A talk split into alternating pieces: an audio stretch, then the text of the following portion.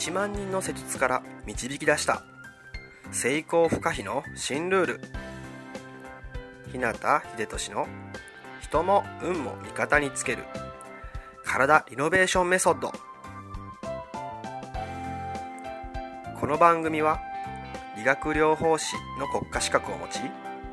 これまで延べ1万人以上のクライアントを指導してきた。自律神経内臓体質改善専門整体師でありパフォーマンス促進トレーナーでもある日向秀俊が体と意識についての幅広い知識と自らの経験をもとに成功不可避なエネルギーの高い状態になる方法を独自の視点からお届けしていきます。あなた本来の力とパフォーマンスを引き出すヒントや自分らしく豊かな人生を過ごすためのキーポイントについてなどまたリスナーの皆様からいただくご質問やお悩みにお答えしたりとさまざまな角度からこの番組内で情報をお届けしていきます。こんばんは。日向秀俊です。12月8日金曜日の夜ですね。いかがお過ごしでしょうか。1日に流行語大賞が発表されて、3日にはね、M1 グランプリも終わって、まあだんだんとですね、年末感が増してきてますよね。でまあ、仕事でもプライベートでも、いろんな予定が重なってきて、徐々に慌ただしさをね、感じ始める。そんな時期になってきました。全国的にもまた一層寒くなってくるみたいですので、体調管理もね、万全にして、お互い頑張っていきましょう。さて、え、今日はですね、脳の代謝は60代がピーク、衰え知らずになる秘訣というテーマでお話ししていきます。前回はですね、4つの代謝のうち、主にね、体に関わる代謝として、新陳代謝とエネルギー代謝についてお話ししました。でもですね、人間は体だけで生活しているわけじゃないですよね。感情とか思考といったようなね、精神的な活動も伴って生活をしています。とするとですね、体の代謝を知るっていうのはもちろん大事ですけども、それだけではなくて、精神面でのね、代謝っていうものについても、あなたは知っておく必要がありますよね。というわけで今回はですね、4つの代謝のうち、残りの2つに関わる脳の代謝についてお話ししていきます。前回お話しした体に関わる代謝の話とね、合わせて活用していただくことで、年を重ねてもね、より若く元気に過ごすための秘訣になりますので、ぜひ最後まで聞いてみてください。それではですね、話を進めていきましょう。で、えー、精神面でのね、代謝について、それとね、えー、密接に関連するのは脳ですね。脳みそですね。この精神的な代謝を脳の代謝と呼ぶとしましょう。ここで重要なことは、体の代謝っていうのは、まあ、20代でね、ピークを迎えると言われています。ですが、脳の代謝に関しては、60代 ,60 代まで伸び続けるって言われてるんですね。えこれ結構すごくないですか？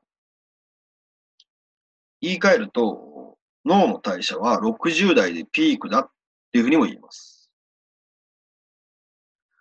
だとすると、体の代謝が若い頃に比べて、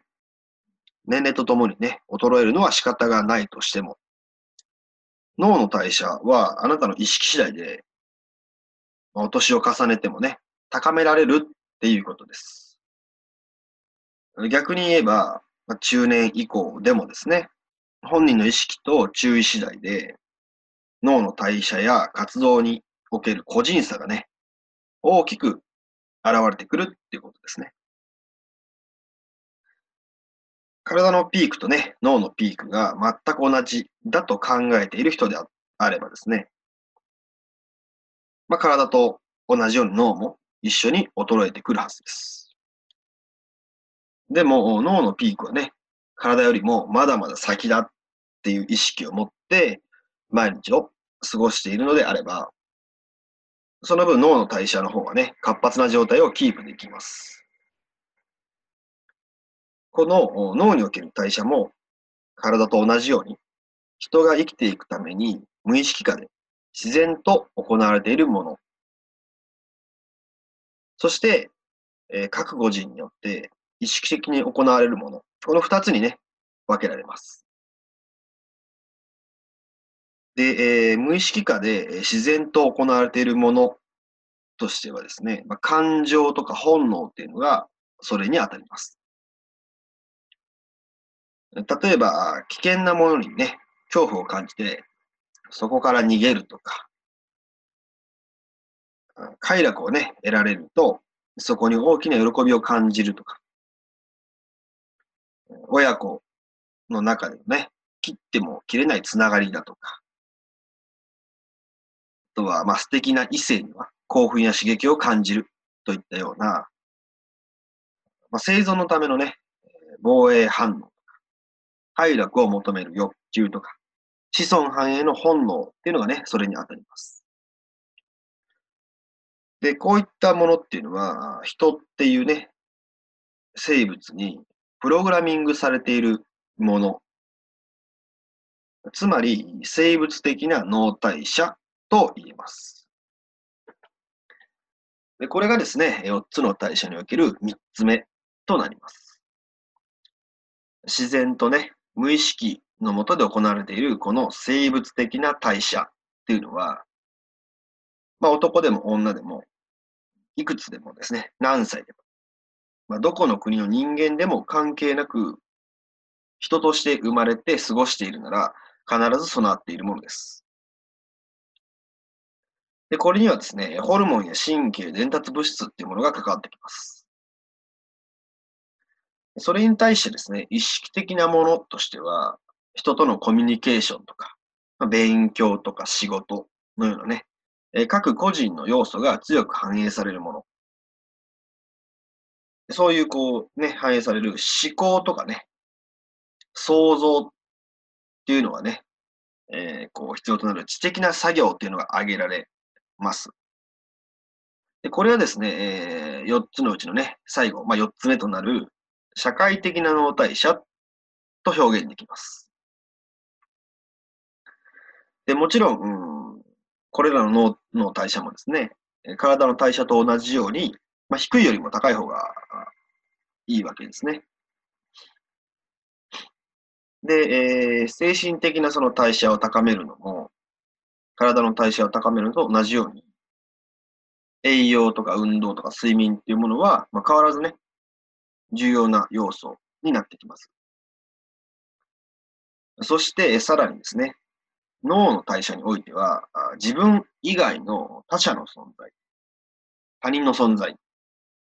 つまり、周りの人とのつながりっていうものが欠かせないんですね。えー、よくですね、人は人がいないと生きていけないみたいなことをね、言われますが、人はですね、それ自体がお互いにとっての代謝を促進し合うね、重要な存在だっていうことです。で、生物的な面で言えばですね、まあ、親や子供といった家族、あとは恋人や親友といった存在とか、あ社会的な面で言えば、学校の友達とか、職場のスタッフとか、まあ、それ以外にも同じね、趣味を持つ仲間っていう存在とかですね。そういった周りの人との日頃からの関わりとか、つながりや交流といったものが脳の代謝を高める大事な鍵だということになります。さて、いかがですかね、え、これまでね、2回にわたって、前回と今回にわたってお伝えしてきた体の代謝と脳の代謝。それぞれに2つずつの代謝っていうのがあって、全部で4つの代謝ということでお伝えしてきました。そこにはですね、えー、無意識のもの、まあ、意識的なもの、まあ、こういったものが混在しながら、あなたのね、体と心の健康っていうのを保っています。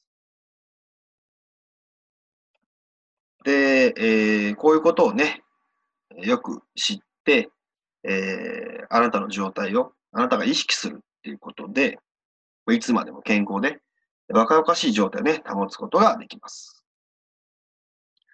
で、どれが欠けてもですね、やっぱりどこかでね、えー、歪みっていうのが起きてきます。で、まあ、あとですね、これは前回のね、体の代謝についての内容になるんですが、大事なポイントなので、もう一度おさらいしておきます。その大事なポイントっていうのは、まず、新陳代謝が良くないと、エネルギー代謝もうまくいかないっていうことですね。えー、ここをですね、ちょっとこう、間違っているというかね、忘れてしまっている人って、意外と多いんじゃないかなと感じます。例えばですね、えー、基礎となるね、えー、新陳代謝があまり良くない状態なのに、えー、糖分とかね、ビタミンばかりを気にしていろんなサプリを飲んでみたりとかですね。あとは、家でね、普段いつもゴロゴロしたりとかですね、まあ、日頃の移動も車とかバイクばっかりで歩いたりね、動いたりが少ない生活状況なのに、えー、そのね、状態なのに、ジムに行ってね、普段はやらないようなハードなトレーニングをしてみたりとかですね。別にそのサプリを飲むことも、ジムでトレーニングすることも全然いいことですね。ただ言いたいことは、これって順番が逆だっていうことです。なので、せっかくサプリを飲んで運動しても、順番が逆だとね、やっぱ効果が出にくいわけです。まあ、それにですね、基礎が良くないまま、そういうことを続けているとですね、まあ、下手したら体を壊すっていうことにもね、つながる可能性も十分に出てきます。ですので、体の代謝と脳の代謝、まあ、それぞれのね、代謝の種類っていうのはもちろんなんですが、その意味とか、あと優先順位っていうのを考えて、普段のね、生活に、えー、役立てていただければいいなと思います。体とね、脳の両方に意識を向けてケアしながら、毎日を健康的に過ごしていきましょう。それでは今日はこの辺で。人生豊かで価値あるものにしたいなら、体を置き去りにはできません。体が変われば意識が変わり、意識が変われば人生が変わる。良くも悪くもあなたの体と意識次第。また明日もエネルギーの高い一日を過ごしましょう。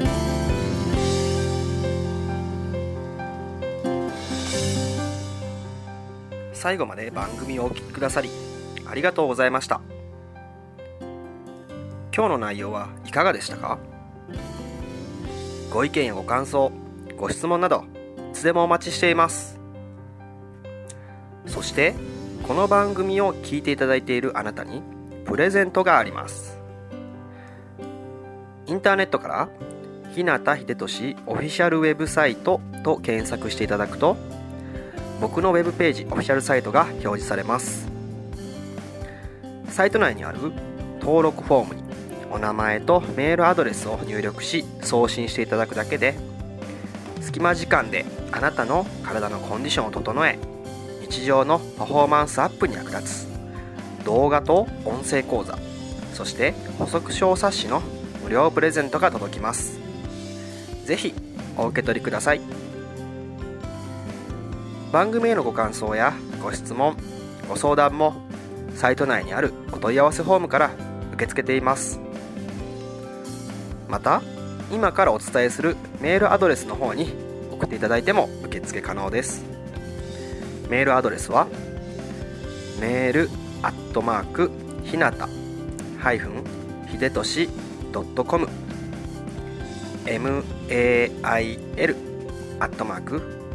hinata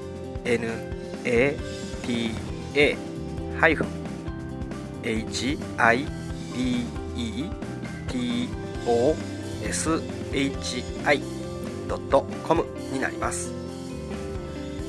あなたからのご感想ご質問ご相談などいつでもお待ちしています。それではまた来週。あなたとお会いできるのを楽しみにしています。